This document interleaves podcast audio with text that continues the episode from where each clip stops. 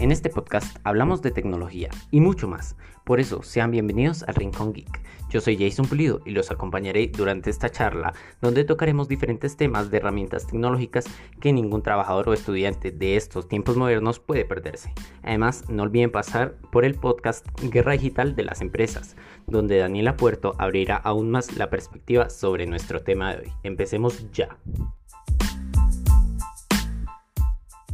Office 365 y G Suite son paquetes indispensables para el mundo laboral actual, ofreciendo funciones como hojas de cálculo, documentos de texto y servicios de correo electrónico. Pero en sí, ¿qué hace diferente a una de la otra? Acompáñame mientras repasamos las mayores ventajas y desventajas de cada paquete. Empecemos por un factor que a muchos nos interesa al momento de adquirir un nuevo servicio y quizás sea el más importante, el precio de la oferta.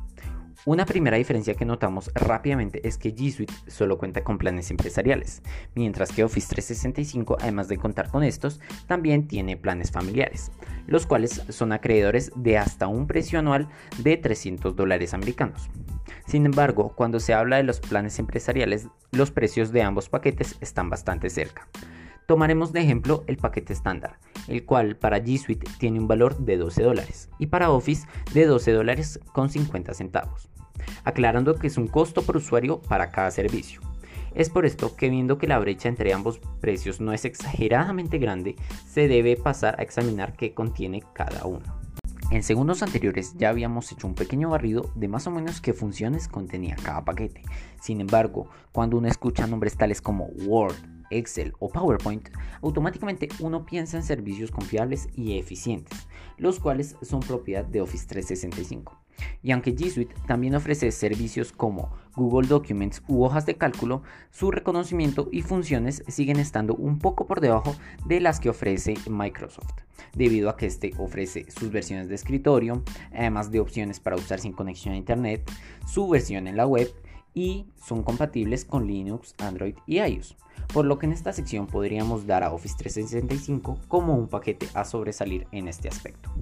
Adentrándonos específicamente a una de sus herramientas, tal como lo es el correo electrónico profesional, nos podemos dar cuenta de unas cuantas comparaciones. Tanto Outlook como Gmail permiten crear direcciones de email profesionales y con un nombre de dominio propio, tal como lo podemos evidenciar diariamente con Microsoft en nuestra universidad, donde cada alumno o colaborador cuenta con una dirección de correo personal que termina en un Isabana.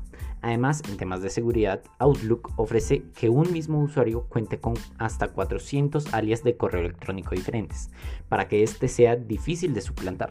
Mientras que cuando se trata de Gmail, esta solo permite crear hasta 30 alias para cada usuario, siendo esta una considerable diferencia de seguridad entre estos dos servicios de correo profesional. Por lo que acá es donde nos debemos preguntar seriamente, ¿qué escogemos? Reconocimiento de una marca, hablando de Gmail, que sin duda es el más extendido a nivel mundial, o seguridad por parte de Outlook. En estos nuevos tiempos de trabajo remoto se puede considerar que ambos paquetes ofrecen un muy buen servicio de trabajo colaborativo, ya que desde cada una de sus aplicaciones se puede trabajar conjuntamente en tiempo real.